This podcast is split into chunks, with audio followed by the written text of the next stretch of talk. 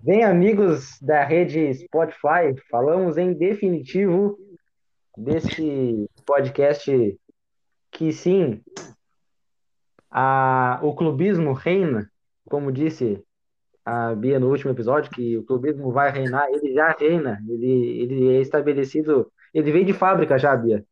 O clubismo, o clubismo aquele, ele nasceu já com a gente. Sejam muito bem-vindos, né, a mais um episódio deste podcast tão querido por nós, né? Espero que seja por mais gente também, mas enfim. é, eu comecei a brin brincando, né? Falando, sejam o abriu o episódio, né? Falando da maneira que o Galvão costuma falar nas transmissões, né? Ah, bem amigos, enfim. Não vou falar o nome da empresa porque, né? Uh, falei Spotify, mas não vou falar outro porque não quero. Enfim, Por causa que, Bruno, me desse essa ideia de começar o episódio de hoje falando sobre ele, enfim, eu quero passar a bola para ti. Como é que tá? Tá tranquilo, meu velho? Tô tranquilo, tô tranquilo. Cara, eu primeiramente te dei essa ideia porque ontem eu fiz um tweet. Foi o seguinte, cara, você já pararam para pensar que a última Copa desse ser humano, pô, a gente se criou vendo, ouvindo e vendo. Ouvindo essa voz, quando tu fala em seleção, o que, que tu lembra? Galvão Bueno. Não, não lembro de outro nome. Ah, e, como, e como disse o Pombo, Richardson, a culpa de odiar os argentinos é do Galvão. Isso aí. né? a, a, gente falou de clubismo. Cara, Ele nunca alimenta... vi clubista. Exatamente. Ele alimenta isso na gente, né? Ele, ele é. Tirando os títulos, o meu time Grêmio, cara, os últimos títulos do Grêmio eu ouvi na voz dele, cara. Eu ouvi na voz, Copa do Brasil e Libertadores, eu ouvi na voz dele, cara. É verdade, Pô, cara. O magnífico do Luan, do 2x1 lá contra o Lanús, cara, eu me arrepiei e tava na voz dele. Então, é, vai ser meio estranho. Apesar de ter gente. Não, não vai ser estranho nada, tem gente boa já. Tem muita gente boa ali claro, mas sempre vai ficar aquela lacuna do Galvão, porque é o Galvão, né, cara? A gente vai estranhar quando tiver outro jogo da seleção e não for o Galvão que vai narrar. Aí, Uma sim. Copa do Mundo, cara. Uma Copa é. do Mundo seleção brasileira. Seleção é. brasileira a gente vai estranhar muito. Pois é. Falando em seleção, teve um jogo ontem. Eu já, já dei a, o meu oi pra Tibia ou só pro Bruno? Agora tá dando oi. Agora, eu fiquei esperando, ué, aconteceu alguma coisa? Tudo tranquilo contigo? Tudo tranquilo. É, pegando essa onda aí de seleção, é o que vocês falaram em relação ao Galvão. Não tem como pensar num jogo da seleção brasileira e não ter ele narrando, cara. É, é verdade. inimaginável. Seleção é meio difícil, né? Não tem como o cara pensar na seleção, que nem o Bruno falou. Próxima Copa do Mundo, seleção brasileira, e não for o Galvão, vai estranhar muito. Vai ser estranho. Muito. Quem, quem que tu colocaria no lugar do Galvão, Bruno? Ah, não sei, cara. É difícil, né? É difícil. Ah, eu não sei. Ah, tem vários eu... ali. Kleber Machado, apesar de eu achar ele muito clubista com os paulistas. uh... eu gosto do Kleber Machado, viu? Eu gosto do Kleber Machado. Mas eu, se fosse a Globo, eu contrataria André Henning. E aí? Cara, é, eu acho que é isso. Não vai, não vai fugir muito disso. Eu acho que eles vão alternar muito. Não vai ter um fixo. Uma pressão que, sei lá. É, pois é. Sim. Cara, falando em seleção brasileira, ontem teve jogo, teve baile, na verdade, né? Teve baile no Maracanã contra o Chile. Não tá em crise, mas mesmo assim, o jogo contra o Chile foi um passeio 4 a 0 Neymar feliz, Neymar leve, é isso que nos interessa. Vinícius Júnior marcando pela primeira vez com a camisa da seleção. Enfim. Viram o jogo ou não? Vi. Acompanhei o primeiro tempo. E aí, o que, que vocês acharam? Cara, eu achei. Ah, eu achei legal. Eu gostei, que eu já tinha falado acho que uns episódios atrás a gente até estava falando sobre seleção. E a gente falou sobre o Neymar de falso 9. E É. quando eu vi a notícia, eu lembrei logo disso. Pô, a gente tinha cantado a pedra, que que deve, o seu Adenor deve ter ouvido. Com certeza. Ah, mas é, a gente, e é pelo mesmo motivo que todos os comentaristas estavam falando. Ele já não tem, ele já tá com 30 anos, cara. Então, ele tem que cada vez estar mais perto do gol. E para te jogar com, como tu não tem um 9, não, ainda não temos esse esse 9, tu bota o Neymar de falso 9 ali, e assim tu não vai pegar e botar o Gabriel Jesus ali. Então, acho que É. ele fez uma boa, não sei se vai ser definitivo, mas é bom já ir testando. Ontem, aquele time é o time que eu ia para a Copa. Eu acho que só o Paquetá, Coutinho no lugar do Paquetá e o Daniel Alves ali no lugar do Danilo, que, meu Deus, cara ruim. Cara, eu gostei também, eu gostei do jogo no- no- como um todo, sim, gostei bastante. Concordo contigo, aquele time ali eu acho que é o meu time para a Copa e essa de testar o Neymar com o falso 9, já ir testando. Hã? Outro, ô, mudando o Anthony também, que eu acho que é o Rafinha, aquele cara ali. Tem que Sim, ficar é, ali. até em cima disso que eu ia falar, na- tipo, essa de, que tu falou de ir testando o Neymar ali naquela posição, eu acho que isso vai se tornar mais, é, mais normal, digamos assim, por causa até mesmo das novas e muitas opções que temos nos dois lados, né? Sim. E ali, numa tentativa de colocar todo mundo sem tirar o Neymar, eu acho que esse é o melhor caminho. E que nem tu falou aí, muito bem lembrado, caramba, 30 anos já. O Neymar começou como ele era uma criança quando ele começou. Eu também era uma criança. Eu já tô com 21 anos, cara. Ele tá com 30, velho. Eu eu me lembro até hoje da gente xingando o Dunga na Copa de 2010 por não levar ele, cara. Isso aí, porra, faz 12 anos já, cara. Caraca, velho. O 30 tempo passou anos. muito rápido. Meu Deus do céu. Nossa senhora, passou demais, demais, demais. Desculpe a minha indelicadeza, a minha. Que eu, eu sei que não se faz isso, tá? Ou, ou não fazia, pelo menos, antigamente. Hoje em dia faz, azar. Perguntar pra uma mulher a idade dela. Bia, com quantos anos tu tá hoje? Eu tô com 20. Tu com 20, eu com 20. Olha só, Bruno. O responsável da turma. Quem Ah, diria? mano. Isso daí eu carrego esse. Isso daí faz tempo, cara. Eu carrego essa, essa esse fardo de ser o mais velho, já faz um tempo.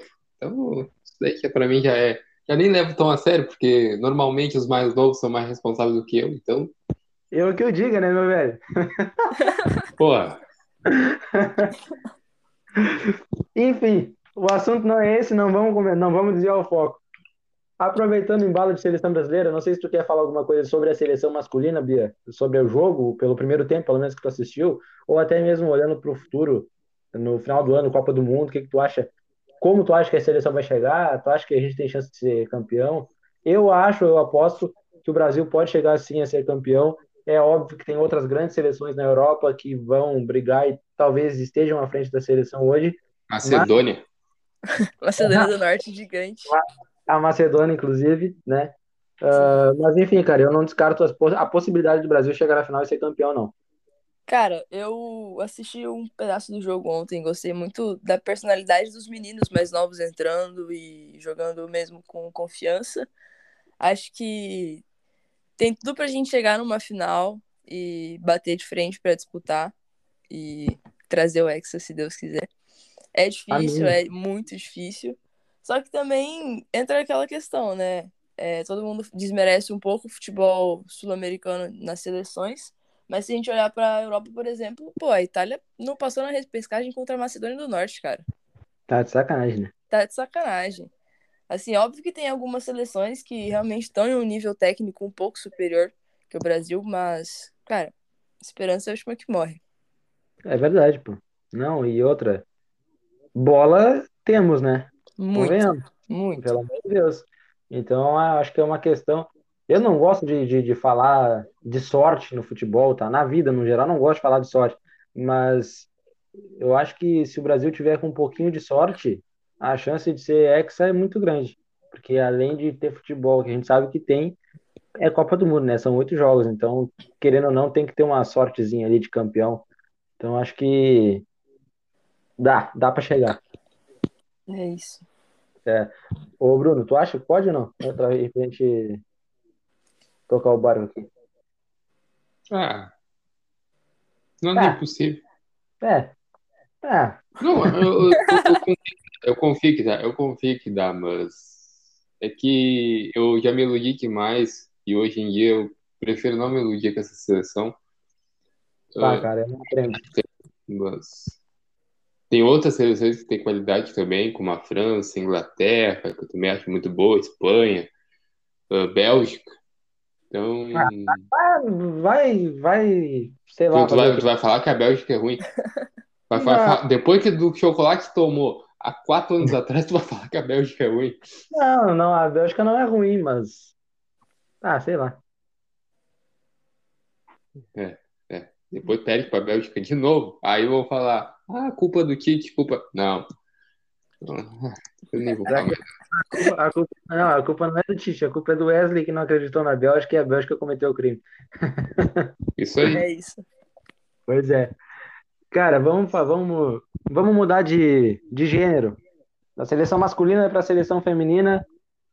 As guriazinhas, né? As mais novas, não a seleção principal, a sub-17, que a Bia já tinha falado no episódio passado, falou de Sul-Americano, que elas estavam voando, iam jogar fi- final, etc. Bia, campeão, pô. É campeão, não tem jeito, né? Foi. Não tem. Acho que assim, o título era, pô, mais que merecido, uma campanha histórica e inédita da seleção. Sete jogos, sete vitórias, 33 gols marcados, nenhum gol sofrido. Nossa Não senhora. tem como. Não tem como. A base Alô? vem muito forte. Alô, Romildo? A base vem muito forte, cara. Cara, aparentemente eu não acompanho a base como eu acompanho o profissional, confesso. Mas pelo que eu vejo, uma vez ou outra, assim, ah, e até mesmo agora contigo aqui falando mais sobre, dá para perceber que a, que a base vem muito forte. Tem grandes nomes já surgindo e eu tô esperançoso, viu? Eu, eu que sonhei tanto quando eu era mais novo com essa, com essa geração da Marta, Formiga e Cristiane, enfim, não veio Copa do Mundo, pelo menos até agora, mas eu acredito que daqui para frente a chance vai aumentar cada vez mais e finalmente a seleção feminina vai conseguir o título mundial. Espero eu. Sim, seguindo essa, essa linha de trabalho, tem tudo pra gente colher frutos maravilhosos daqui a alguns anos. É, além de ter muito talento individual, tanto na Sub-17 quanto na Sub-20, que vai disputar o Sul-Americano agora no próximo mês. É, tem um coletivo muito forte. É, foi muito criticado porque não teve uma preparação, é, digamos assim, das melhores para esse sul-americano, né? A seleção teve dois amistosos contra o Uruguai, se eu não me engano, em 2020, 2020 ou 2021, não me lembro certo. E agora, próximo a- ao sul-americano, elas jogaram contra o América Mineiro, profissional. E venceram. Então, Eu- Eu Assim- acompanho um pouco do América ali, eu acho que é, uma- é um, é um bom time até, mas até me surpreendo que não, que não chegue numa Série A aí. Sim. Mas a preparação delas, assim, não foi das melhores, mas mesmo assim, um resultado incrível. E agora é esperar o Mundial que acontece em outubro, né? Do dia 11 ao dia 30 de outubro, Da categoria. da categoria. É, porque o, a Copa do Mundo, né, a profissional principal ali, é 23, né? É, 23, É, é um ano depois da da masculina. masculina. Sim. E ô Bruno, Sabe? Pô, tu me dá um susto toda vez que eu te chamo e tu demora pra responder, que eu, tá, eu penso, acabou o programa. É, é, é, é um delay mental, cara. Meu delay mental. Eu já, eu já, eu já deveria estar acostumado, né? Porra, é, é foda, cara. Pois é.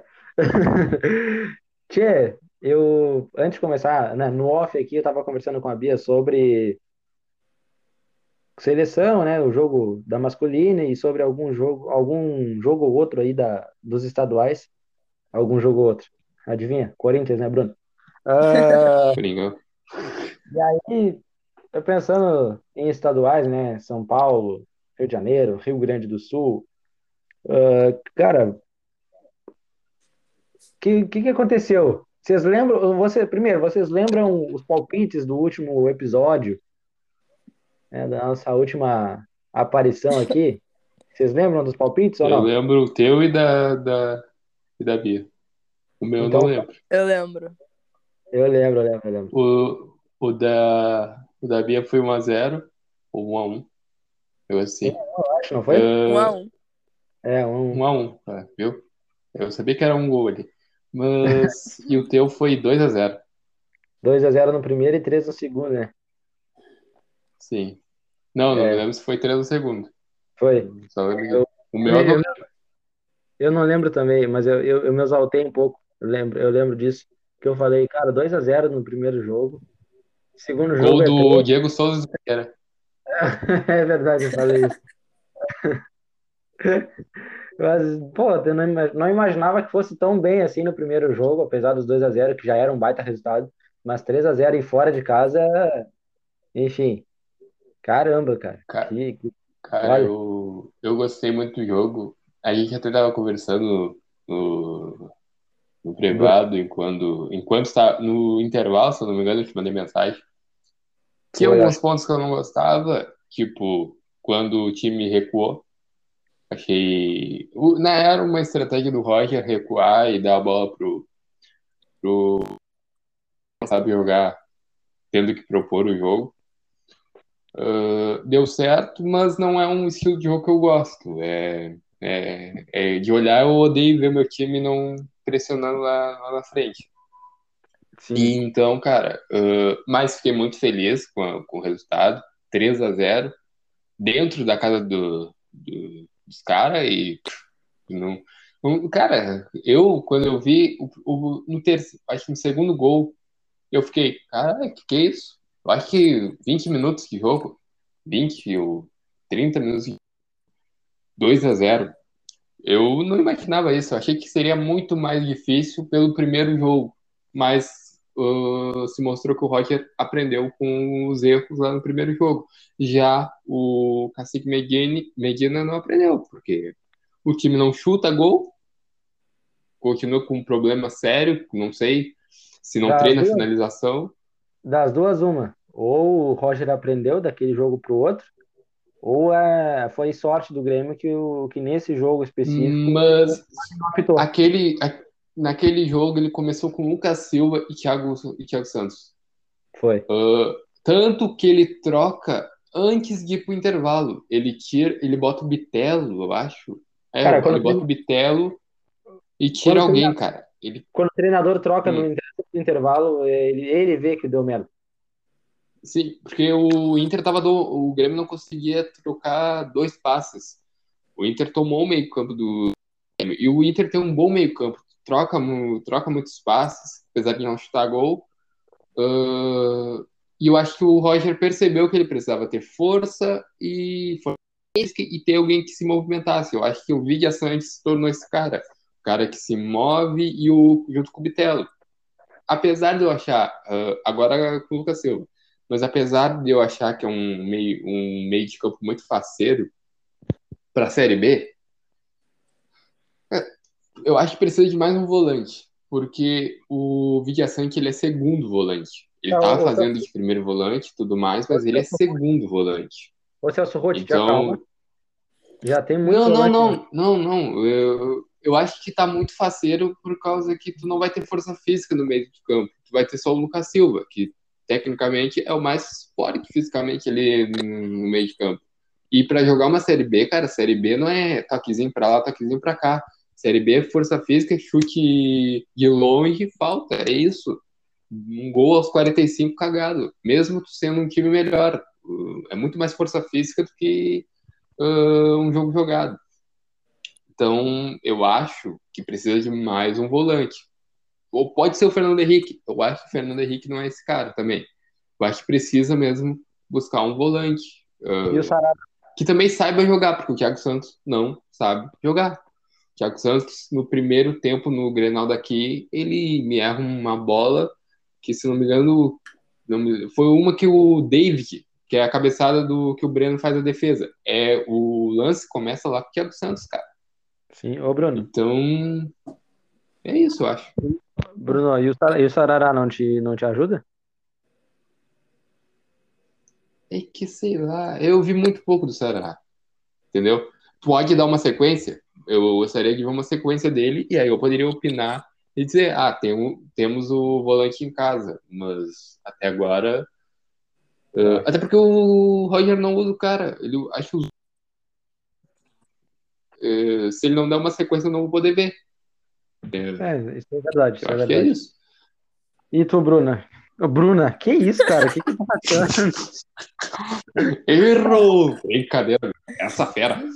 Ah, não, cara, que bravo. isso? É. Ah, não, cara.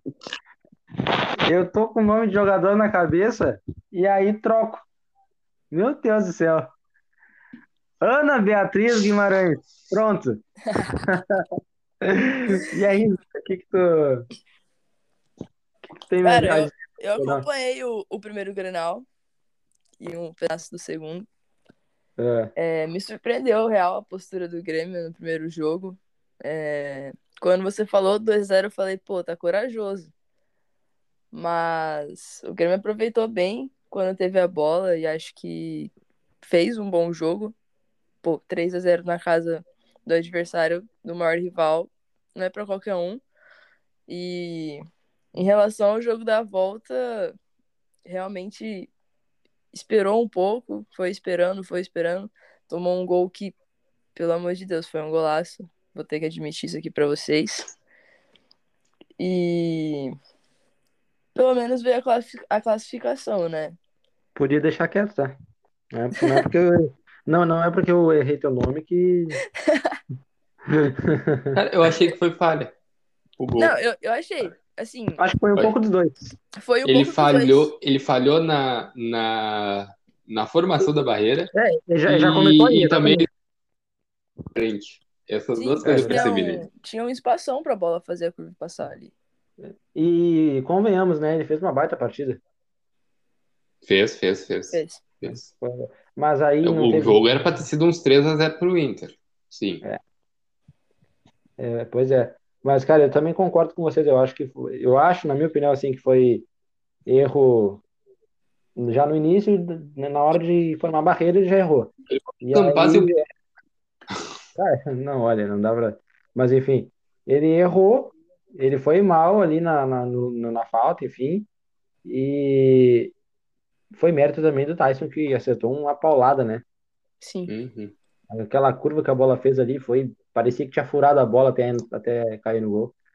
Ah, cara, enfim, eu, falei que eu troquei Bia, Bia, eu ia falar Bia normal, né? Eu troquei Bia por Bruno, de- por Bruna, porque eu tava. Porque tem o Bruno aqui falando com nós, e porque eu também tava pensando no Bruno Alves, que eu queria comentar ah, sobre ele com vocês, que eu tava pensando muito no segundo jogo, tá? Muito no segundo jogo eu pensei isso. Ah, eu, primeiro, queria deixar claro, eu gosto dele. Ah, não é, meu Deus, o zagueiro, mas eu gosto dele.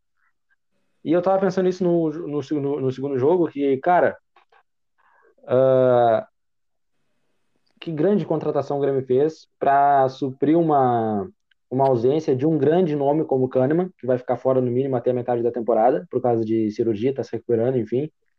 Ah, de uma lesão no quadril, né? Que, enfim. Entendedores, entendedores entenderão a minha, minha risada agora.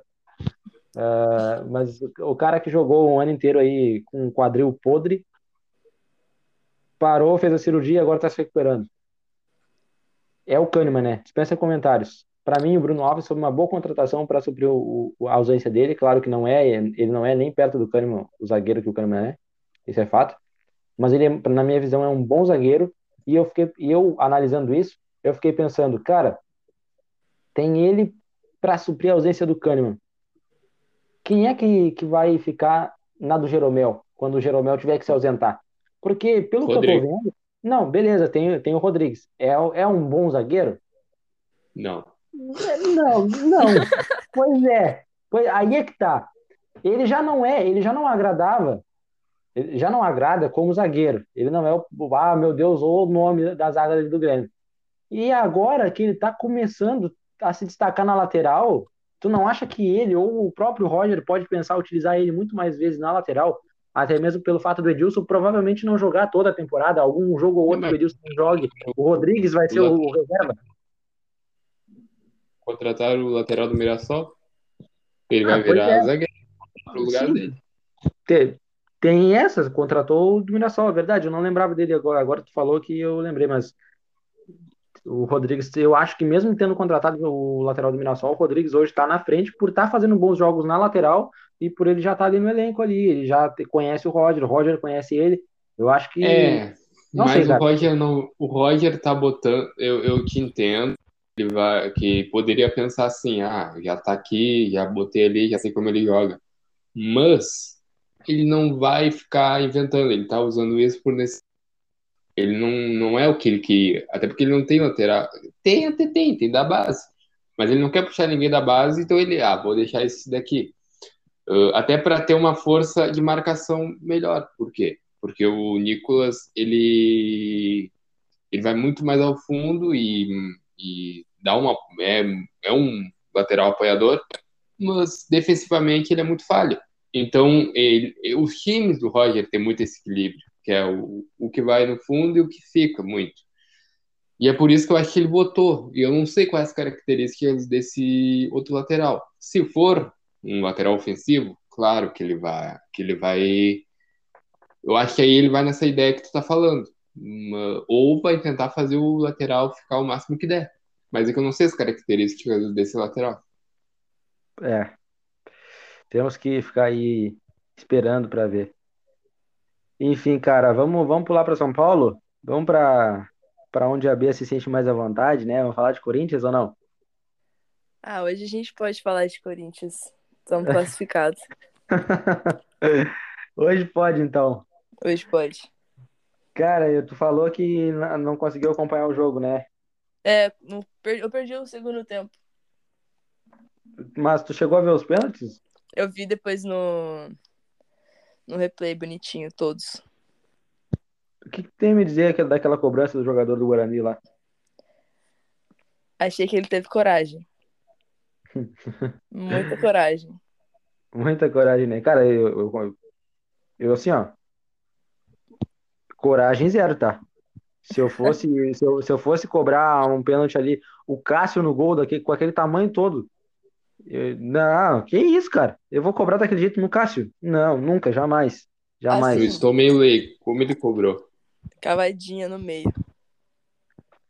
Ah, e o Cássio pegou? Não.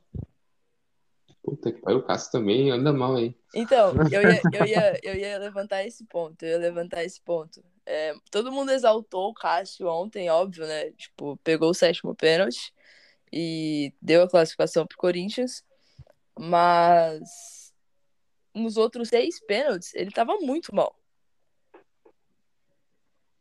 É, cara. Eu acho assim, Ma- não, não tem como passar tanto pano assim pra ele, sabe? Tá, mas o Cássio, e eu não sei se os dirigentes do Corinthians não percebem, mas o Cássio não joga bem há anos. Faz um Mas Há tempinho, né? muito tempo. Tem uma boa atuação. Foi, do- foi naquele título de 2017. Olha, foi uma baita atuação dele. Muito. O, o, o Carelli fazia uma retranca, mas muitos também passavam por ele. Ah, então, cara, depois disso foi só decadência. Só decadência. Então, eu acho que o Corinthians contratou até um, um goleiro, né? Era o goleiro do Ceará, não é? Não me engano. Não, da ponte, o Ivan. E errou, então. Ah, mas eu conheci esse goleiro, achava ele muito bom. Achava ele muito bom, sério. Até queria ele no Grêmio. E se eu não me engano, é o Ivan, né? Ah, e ele foi negado aqui no Grêmio há um tempo atrás. Preferiram o, o Vanderlei. Mas acontece. E, mas já eu acho que tá na hora de tirar ele, de tirar um- o Cássio do gol. O Cássio, ele tem história, é a mesma coisa que o Diego Alves está passando lá no Flamengo.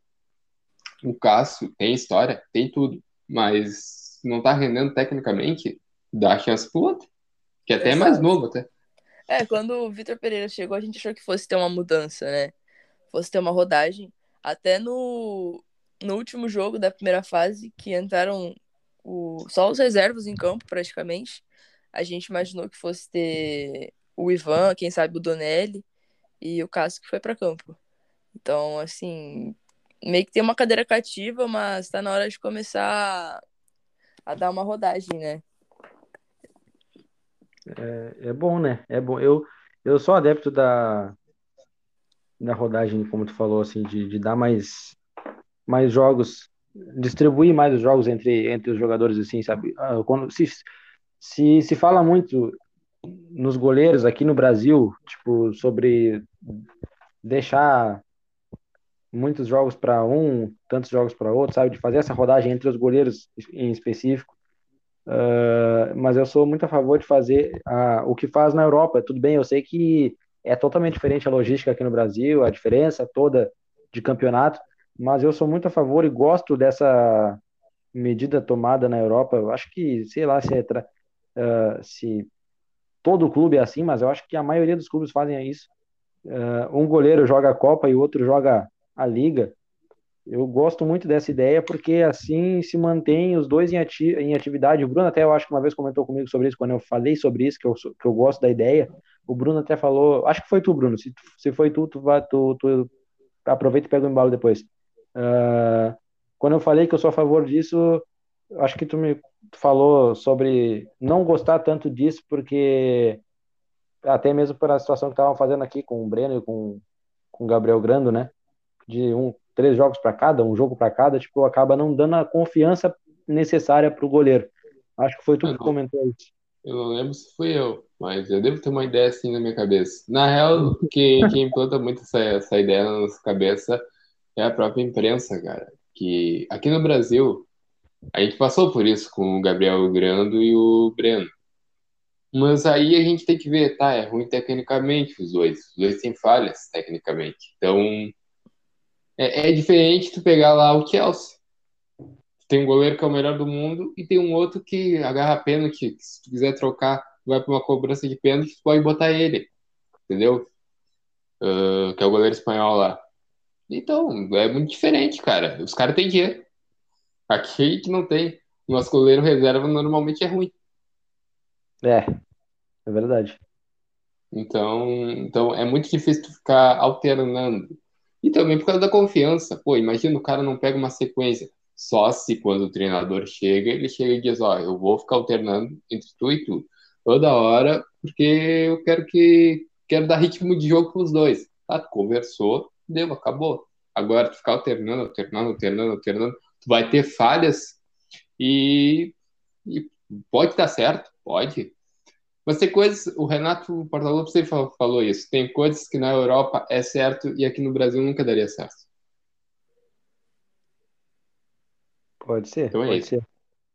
Sim, cara, é, antes da gente seguir o baile aqui, queria voltar um pouquinho para o nosso estado, Rio Grande do Sul, uh, porque eu acabei passando batido, mas vamos falar sobre isso agora, até porque a gente tem outros assuntos ainda além dos estaduais para comentar. Vamos matar essa, essa guerra, vamos falar sobre os últimos acontecimentos que tem, né, que tem acontecimentos que têm acontecido por aqui. Uh, em relação à briga de torcida, confusão, uh, enfim, vamos, vamos falar um pouquinho sobre isso rapidamente, porque a gente falou né, com, com o Léo, né, o Leozito Farias, nosso parceiro, para ele mandar um, um áudio falando melhor com a gente sobre isso, a questão toda aí. Aí ele mandou para nós um áudio aí. Nós vamos deixar esse áudio para vocês escutarem e daqui a pouquinho a gente volta para comentar um pouquinho mais sobre isso e falar também sobre sorteio da Libertadores e situação do PSG lá na Europa, né, ô Bruno? Isso aí eu sei que tu quer falar. Isso aí. Além, é claro, da rodada do Brasileirão feminino. Vamos embora. Muito boa noite, Bruno, Wesley, Bia. Tempão, né, que a gente não se falava. Saudades do Além da Cancha, um lugar onde me abriu as portas. E estamos aqui novamente, né, Leozito Farias, comentarista esportivo. Falar um pouquinho desses três grenais, uma visão geral, uma visão onde tem muita coisa a ser falada, mas apenas dar uma pincelada, tá? Grenal onde mostrou que Grêmio e Inter podem ser, podem sim mostrar um bom futebol. Mas lembrando que eles não vão se enfrentar. E que eles precisam olhar as suas apresentações em Grenais para que, tanto na Série A quanto na Série B, eles possam repetir as suas atuações. O Grêmio do 3 a 0 e o Internacional, tanto da fase classificatória quanto do último jogo, que venceu de 1 a 0 do golaço do Tyson. Uma das coisas que é necessário nós lembrarmos: violência nos estádios. O estádio é um local de família, um local de diversão, onde muitas vezes as pessoas vão para esquecer dos seus problemas, para ver um bom futebol, fazer festa e não para brigar. Estádio foi feito para festa e não para briga.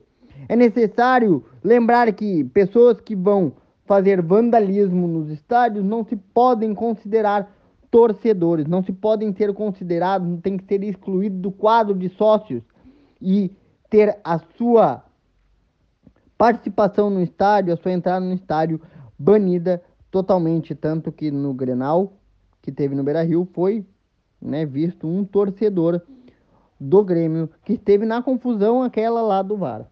Então, é necessário lembrar, estádio é um local família, não um local de briga. E sobre a declaração do Tyson, que quem quer ficar, que fique, quem não quer, né? É necessário ver isto. É uma declaração bem forte, pois a gente vê no grupo hoje do Colorado alguns jogadores que já não têm mais paciência com a torcida. Torcedor, jogadores que parecem não estar demonstrando mais amor à camisa. É necessário a direção sentar, conversar com esses jogadores e ver se eles realmente ainda querem estar dentro do Beira Rio, ou se não, muito obrigado pelos seus serviços prestados e pode procurar outro clube. Pessoal, este foi meu comentário rápido, direto para vocês aqui, mas espero estar na próxima para a gente ter uma visão, um debate muito maior e esperamos que Grêmio e Piranga não tenha violência, mas sim a única briga possa ser dos dois times disputando o melhor placar para levantar a taça. É nóis, pessoal. Um bom programa. Tamo junto e aos guri. Valeu! Bom, é isso aí, né? Cara, certo, certo. O que o Léo falou sobre é, briga, que sobre a questão, que ele falou é, é muito correto, tá? Eu concordo totalmente com ele sobre o estádio ser lugar de paz, ser lugar de entretenimento, né? O estádio foi criado para que, cara, as famílias é, é, entrem lá e se divirtam, né? Que assistam o jogo do seu, do seu time, enfim, que torçam, comemorem, que, que seja um ambiente leve. E ultimamente não, mas há muito tempo, há muito tempo, isso não acontece, não só aqui no Brasil, mas aqui no Brasil em, em especial, digamos assim, é muito mais recorrente esse, esses atos de violência, torcida contra torcida, até mesmo dentro de campo, uma briga ou outra, por mais que comece leve, de vez em quando extrapola um pouquinho e dentro de campo também acontece coisas inacreditáveis, né? Enfim, eu concordo com muita coisa com o que ele falou aí. Queria que vocês comentassem um pouquinho também sobre isso. Não sei se vocês é, têm alguma coisa a mais para acrescentar, mas da minha parte é isso. Eu acho que ele falou muito do que eu, que eu acho também. Eu, eu vou falar um negócio aqui, que é a gente só vai mudar ou as pessoas irão mudar quando tiver uma pena muito mais rígida. E, e eu até falei isso para ti, Wesley, que aí você falou, ah, Federação Gaúcha, e eu não. É mais lá de cima. É governo, é governo federal, cara. E, porque não é só aqui no Rio Grande do Sul que acontece. Aconteceu com, no Bahia que os torcedores jogaram pedra, e no outro dia aconteceu também aqui.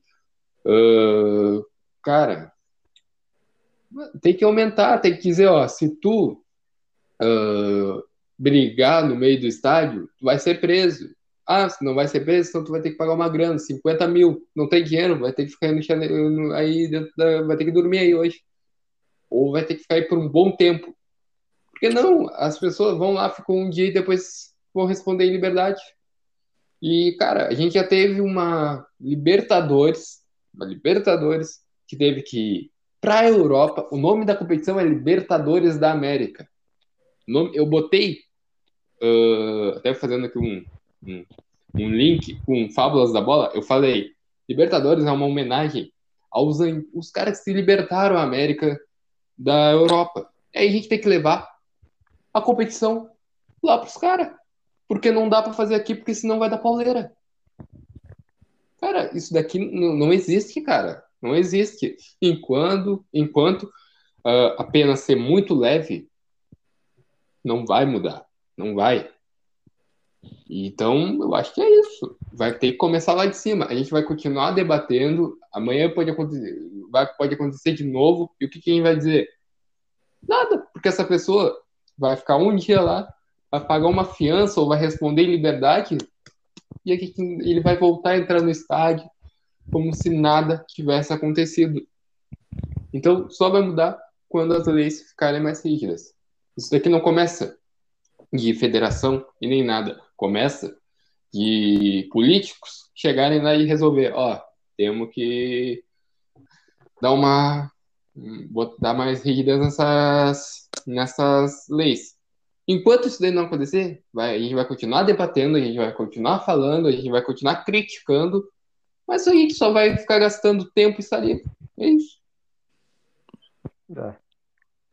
Assina embaixo de, de tudo que o Bruno falou. Acho Sim. que a gente já viu que depender de federação, depender do TJD, não resolve absolutamente nada, porque acho que eles desconhecem o termo punição. É, toda vez, todo jogo é isso, toda rodada tem isso. É, eu falo, Grenal é um clássico que me atrai muito pelo fato da rivalidade, por toda a atmosfera que é criada, e acho que vocês aí do Sul podem falar disso muito melhor do que eu. Só que, ao mesmo tempo, você sabe tudo que vai acontecer. É um clássico que tem um roteiro escrito do que vai acontecer dentro e fora de campo. É, nos últimos tempos a gente tem visto acontecer também com outros clubes em outras partes do país. E a situação é a mesma, não tem punição alguma, não tem punição para torcida, não tem punição para quem comete o crime. Né? Na próxima rodada, o cara simplesmente entra no estádio novamente para assistir o jogo, como se nada tivesse acontecido. Então, enquanto realmente não levarem a sério tudo isso que vem acontecendo, é, não, não tem como dizer onde o futebol brasileiro vai chegar. Perdeu a essência total. Demais, demais. E só para finalizar, aproveitando isso que o Bruno falou também, que é, começa lá de cima, né? São políticos que têm que moverem o dedo para ter mais rigidez nas leis, enfim, etc. Uh, se depender de político, meu velho, a gente tá ferrado para tudo na vida. Aqui nesse país, o que depende de político ou de política, esquece. Infelizmente. Então, e aí, então, aproveitando. Como eu te falei, acabou, acaba o debate, porque é. só vai gastar saliva. Pois é. E aí, aproveitando esse gancho, desculpa, aí aproveitando esse gancho, é, vamos deixar uma conscientização aqui para a gurizada, já que a gente está na casa dos 20 e poucos anos, tem gente mais nova que nós que tá literalmente cagando e andando, tá? Com perdão da palavra, para quem estiver nos escutando, tá cagando e andando para o país e para si mesmo, né? para os outros, porque, cara, a maior parte da população entre 17, 16 e 17 anos até os 20 anos, se eu não me engano, não tem o título de eleitor ainda. E o prazo é, acaba agora no início de maio, se eu não me engano, abril, sei lá. Pois é. E, cara, nós estamos em ano de eleição. E aí que entra o negócio. A gente está falando aqui que isso depende muito de político, disse aquilo. Aí depois, quando acontecer as coisas, a gente vai reclamar mas só tem o direito de reclamar se tu exercer o teu direito de votar. E se tu não fizer por isso, uh, por onde para isso acontecer, também não adianta ficar batendo boca lá na frente. Então, gurizada, a, a, a, abrindo parênteses que tu falou aí, eu ia botar no Twitter bem assim, que era depois não adianta vir reclamar aqui no Twitter. Reclamar, militar, uh, querer cancelar algum político, que não vai adiantar. É isso aí. Tchê, vamos falar de Brasileirão Feminino, Bia? Vamos, é. Ah, vamos, deu, né? Papo sério, papo chato, deu, já deu. Vamos falar de coisa boa, falar de bola no campo, bola rolando, de gol.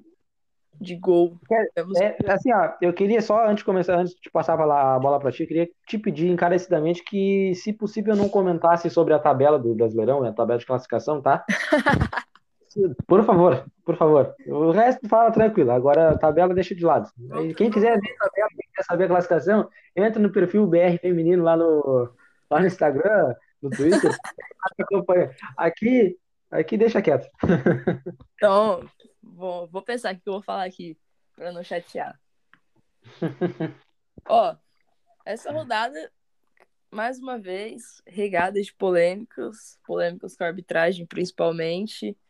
É, quem não acompanhou, a Rosana, técnica do Red Bull, soltou uma declaração no Instagram após o jogo do Red Bull que, pelo amor de Deus, é...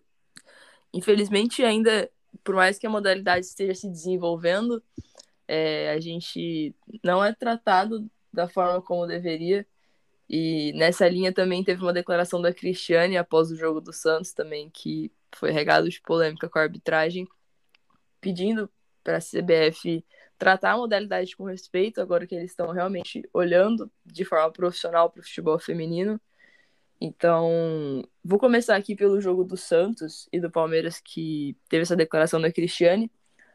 Palmeiras teve mais volume de jogo, porém o Santos conseguiu se igualar bastante e depois de um pênalti não marcado para o Santos, é, teve essa declaração da Cristiane, uma declaração muito forte no intervalo do jogo.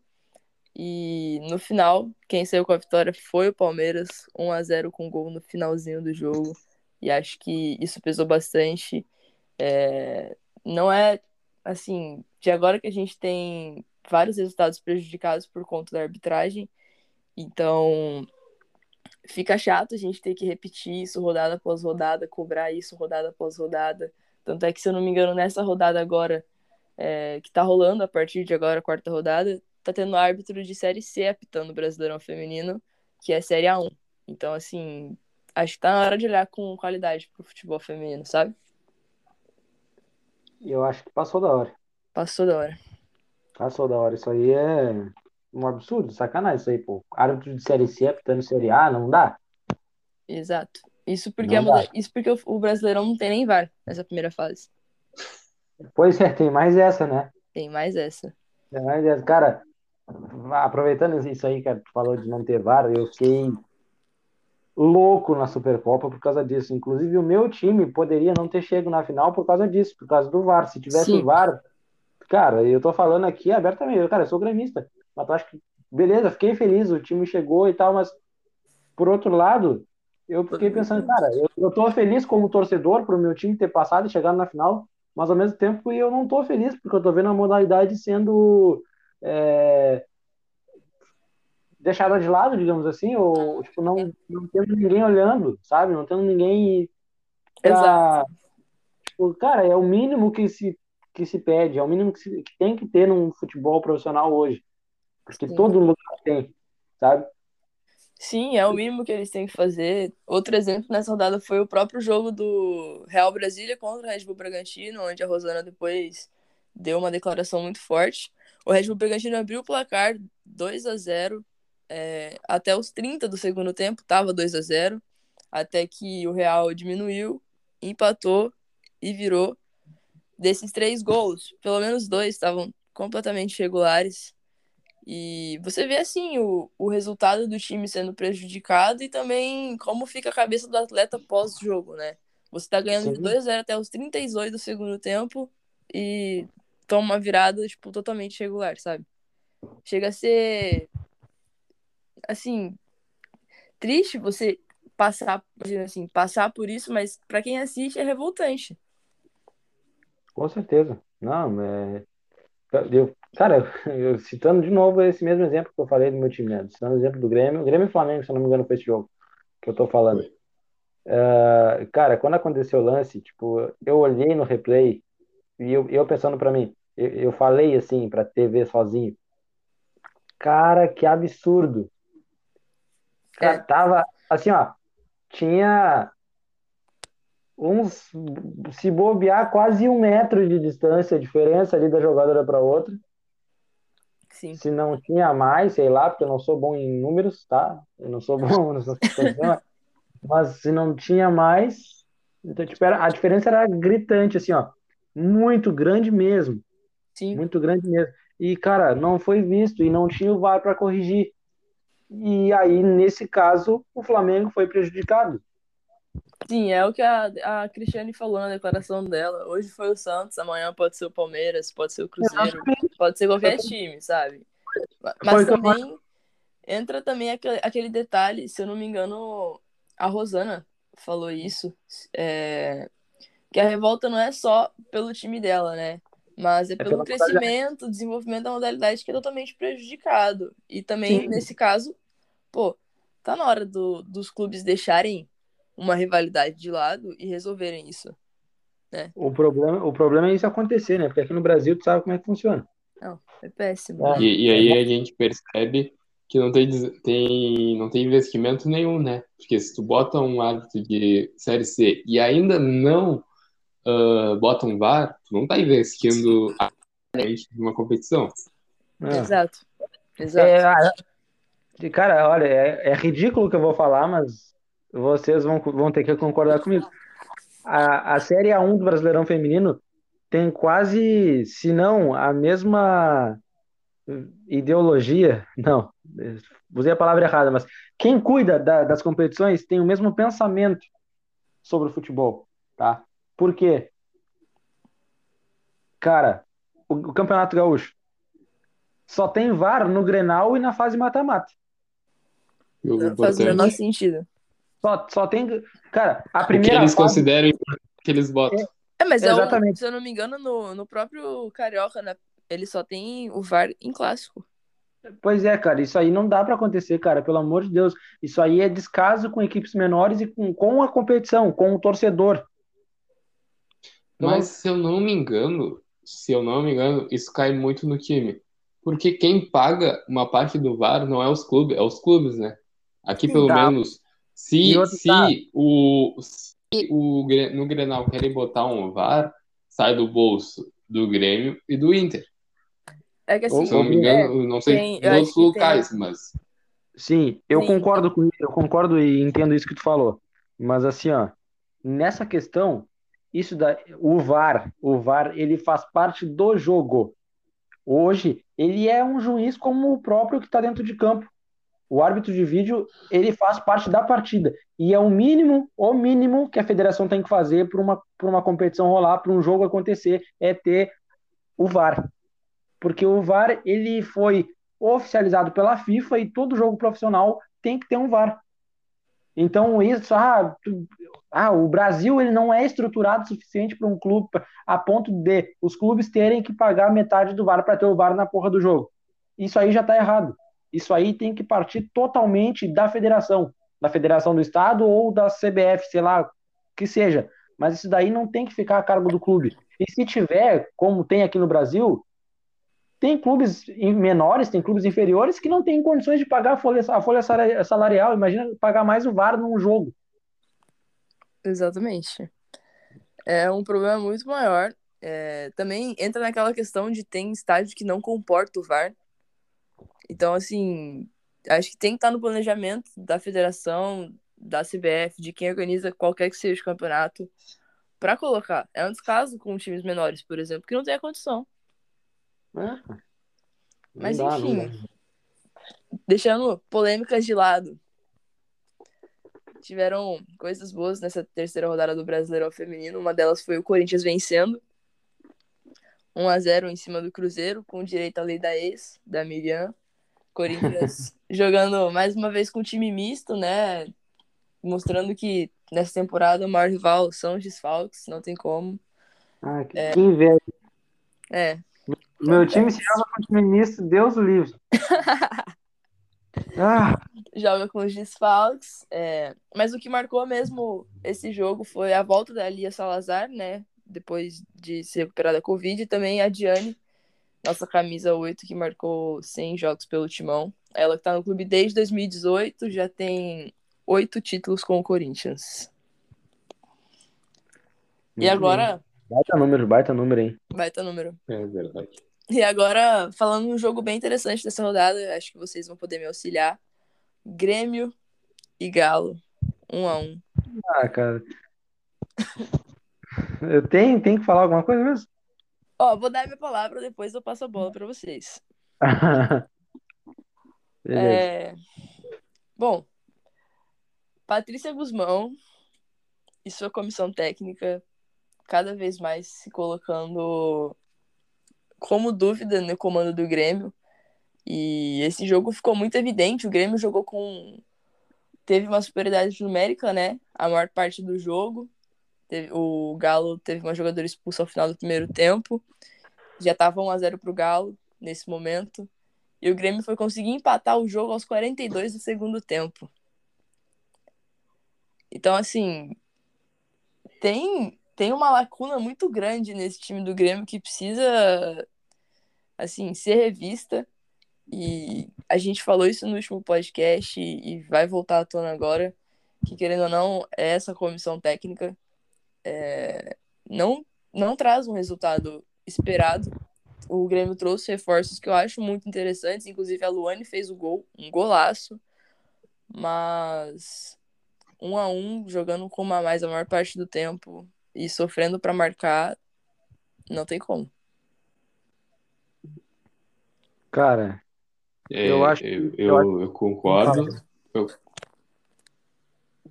Não, e quando tu, todos os anos, tu tem que desmanchar o time, continua a mesma pessoa no trabalho, mas tu desmancha o time todos os anos para tentar melhorar e não melhora, o problema não está ah, nas jogadoras, está no treinador. Não, esse- aqui no Brasil é assim, pelo menos. Tu, todo ano tu tá tro- quase metade do teu time vai embora por N fatores, mas muito também porque não dá resultado. E se não tá dando resultado, a culpa não é mais dos jogadores. E tem qualidade nesse grupo, tem muita.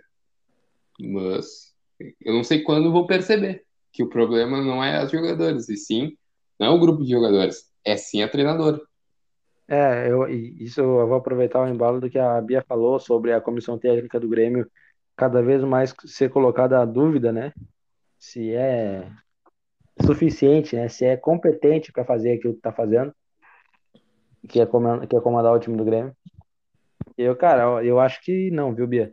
Eu acho que eu concordo e entendo o teu pensamento, mas eu acho que se isso tivesse que ter acontecido, já teria acontecido a dúvida já teria existido há muito tempo e já teria sido uh, já teria sido feita alguma coisa em relação a isso.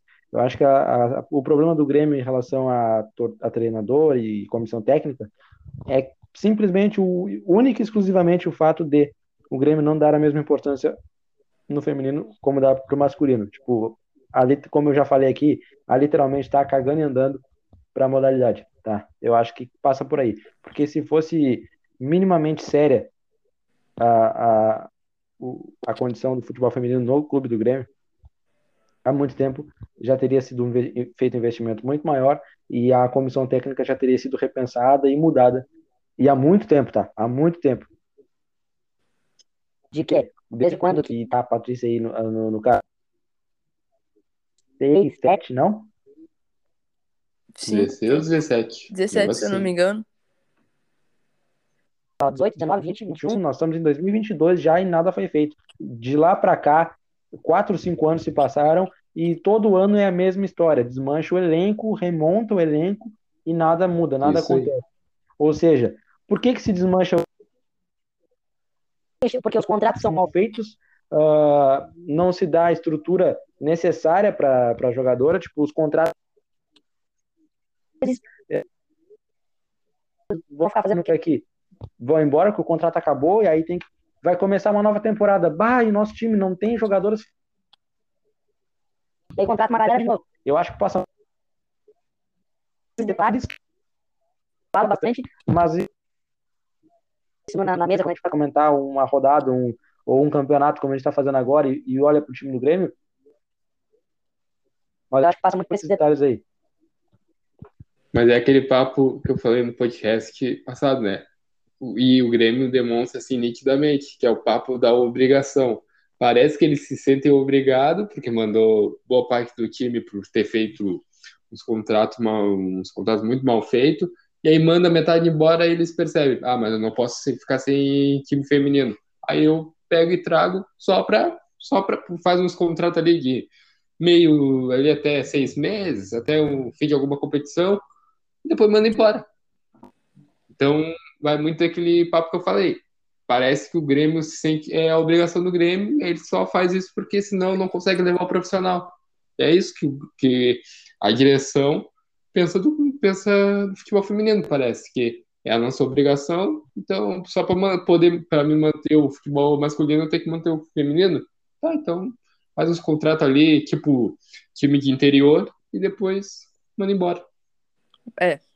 Bom, infelizmente isso é uma realidade em muitos clubes, na verdade, né? A gente tratou disso no podcast passado e, querendo ou não, vai, acaba tendo que retomar isso novamente. Essa questão das gestões dos clubes não olharem com carinho para o futebol feminino é, é o, um, um dos grandes empecilhos da modalidade realmente se desenvolver. Porém, quero destacar um clube muito tradicional do futebol feminino, que é o Havaí Kinderman, que teve, teve anunciado seu, seu encerramento de atividades né, no final do ano passado, mas existiu, existiu não, né? Teve a eleição do Havaí, o novo presidente, assim que assumiu, falou que ia retomar as atividades do feminino em parceria com o Kinderman ainda. É, boa parte do time já tinha ido embora, então realmente veio uma leva nova de jogadoras, praticamente um time novo do zero. E acho que isso é, é uma, uma coisa que a gente tem que olhar e tem que admirar, porque é tratar a modalidade com devido respeito e ainda mais um time de história no futebol feminino com devido respeito. E mesmo vindo desse processo de reconstrução da última temporada para agora. O Kinderman nessa rodada, não sei se vocês acompanharam, goleou o Smack 5 a 2 Se eu não me engano, foi a maior goleada da rodada. Então, assim, tá olhando. É... A diretoria do clube tá olhando com carinho e tá ajudando essa reestruturação. E acho que isso deveria acontecer com todos os clubes. Não digo só com o Grêmio, mas com outros clubes também que estão crescendo no cenário do futebol feminino? Ah, cara, pois é, meu, sei lá, cara, eu tô aqui pensativo ainda na situação toda e. Ah, sei lá, cara, eu tô. Desculpe a minha. O meu momento aéreo aqui, mas eu tô pensativo demais nessa situação toda. De, de estrutura, de, de planejamento, como a, como a Bia falou agora mesmo do Havaí, que é um clube tradicional, e aí teve encerramento das atividades, sabe? Eu, eu fiquei pensando nessa situação, nessa situação toda aqui, me... o que, que pode ser feito? Será que isso vai mudar com, com uma rapidez que a gente espera ou não? Será que no ano que vem já vai estar melhor do que é hoje? Ah, a gente sempre tem que pensar que vamos degrauzinho por degrauzinho, né? Esse ano é. tá melhor do que o ano passado, em alguns aspectos, mas ainda assim é um processo muito lento, é um processo estrutural, né? Depende de, de várias e várias situações, depende não só de jogadoras, de profissional capacitado para tá com as jogadoras, mas também de profissionais capacitados para gerir o futebol feminino. Né? Isso é muito escasso aqui no Brasil ainda. Pois é. Cara, Bruno, hum. eu tenho uma coisa para te perguntar. Quero que seja rápido e breve, porque depois que eu, te, que eu te perguntar isso, que tu falar, a gente vai para o último assunto do, do dia hoje, do nosso episódio, para a gente falar da Libertadores, dos grupos que já foram formados.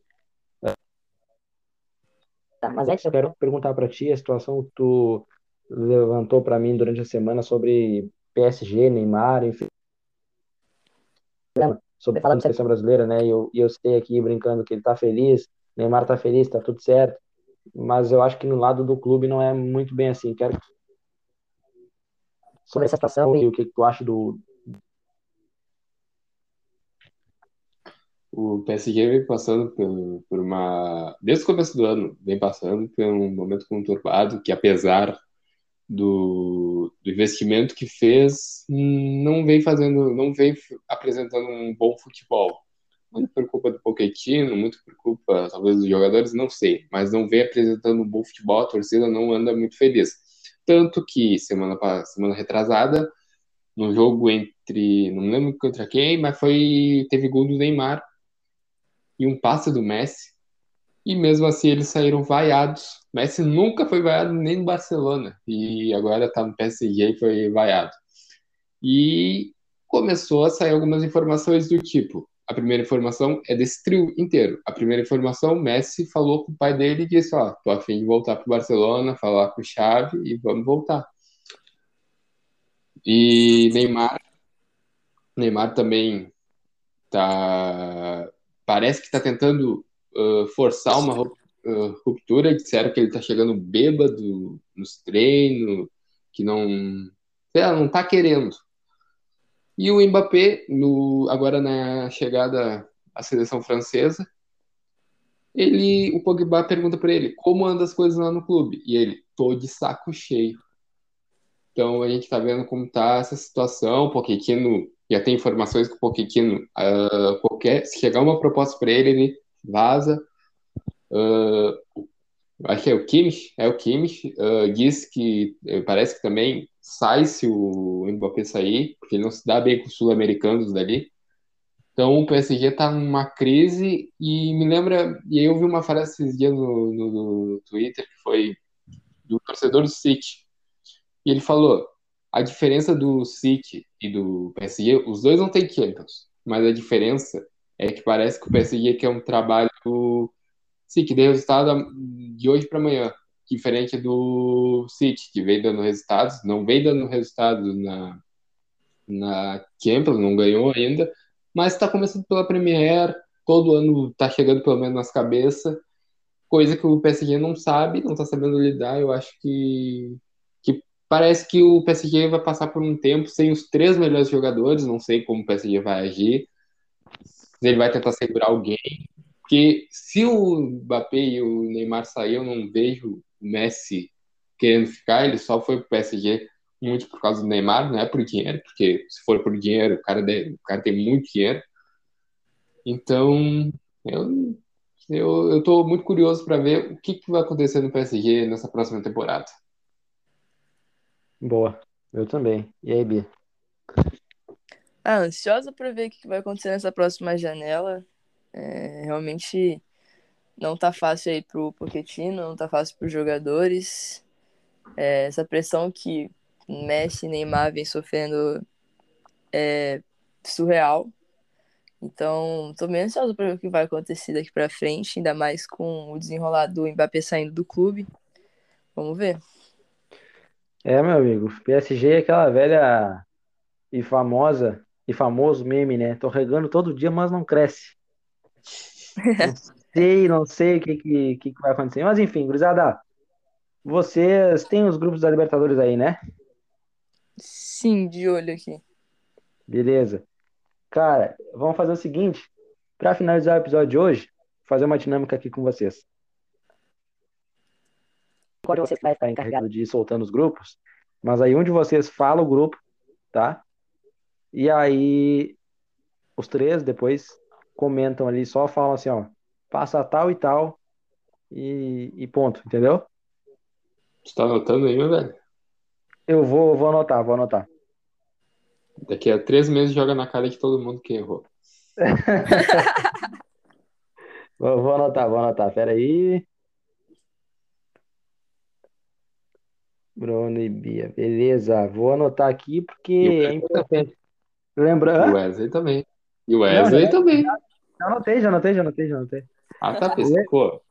Lembra, lembrando que a gente fez isso ano passado no Campeonato Brasileiro sobre campeão, rebaixado, e esse ano vamos fazer de novo, tá? E vamos fazer da Copa do Mundo, que segunda-feira saiu, saiu sorteio. Sorteio, verdade. Vamos, vamos, vamos, vamos nos queimar aí por um- o resto do ano. Vamos lá.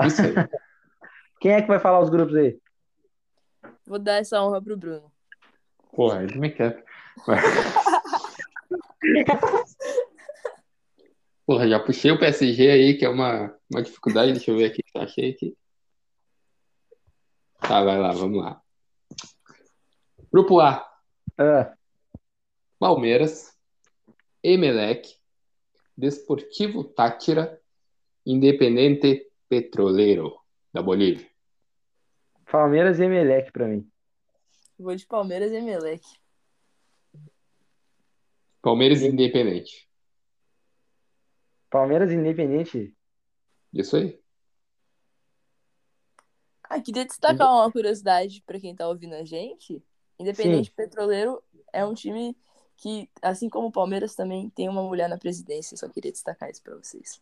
Bom, veio bem agora. Parabéns, eu vou te dar um, um selo. Selo além da conta de, de- de qualidade. Muito bem.